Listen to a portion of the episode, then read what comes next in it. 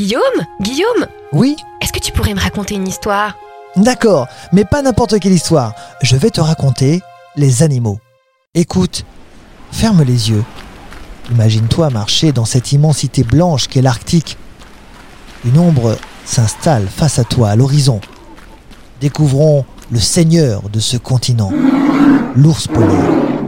Pourquoi l'ours polaire est-il blanc? Il n'est pas tout à fait blanc. Son poil est également un peu jaunâtre.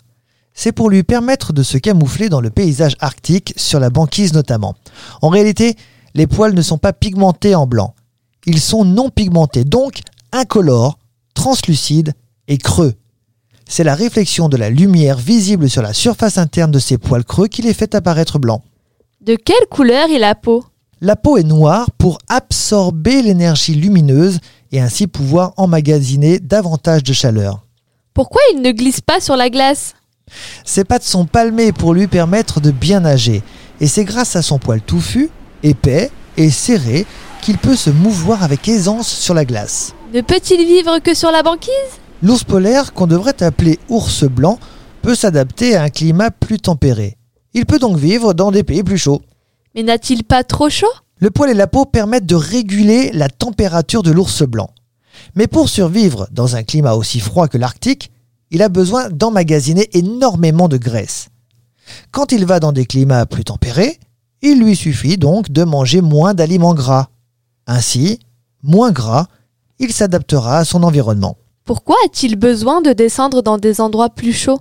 Malheureusement, tu as déjà entendu parler du réchauffement climatique, eh bien, celui-ci fait fondre un peu plus chaque année la banquise où vit l'ours blanc et sa nourriture. Moins il y a de glace, moins il y a de nourriture pour cet ours qui a besoin de migrer pour trouver de la nourriture. Ainsi, on le rencontre dans certains villages plus au sud. Comment chasse-t-il sur la glace? L'ours blanc peut compter sur son sens plus développé, 14 fois plus puissant que celui de l'être humain. Je vais te parler de l'odorat. Le nez de l'ours lui permet en effet de repérer ses proies sous la glace et même de repérer des carcasses à plusieurs kilomètres. Quand il repère une proie sous la glace, il va se redresser sur ses pattes arrière et bondir les pattes en avant sur la glace afin de percer l'épaisseur et ainsi de récupérer sa proie.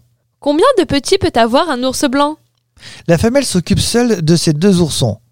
Parfois, trois petits peuvent montrer le bout de leur truffe, mais c'est extrêmement rare. Il faut savoir que la gestation est un petit peu particulière chez la femelle ours blanc. Après accouplement, il y a fécondation de l'ovule par le spermatozoïde du mâle. Mais cette fécondation ne se mettra pas dans l'utérus de la femelle de suite. Il lui faudra bien manger et avoir de bonnes réserves de graisse pour que le processus se déclenche. Mère Nature est bien faite.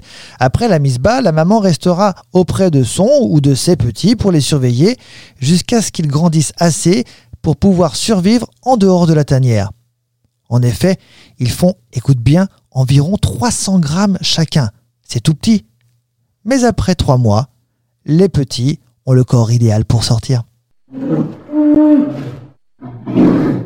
Ce podcast vous a été proposé par Radio Pitchoun et compté par Clara Moreno et Guillaume Covini. Merci pour votre écoute. On vous dit à bientôt pour de prochaines histoires.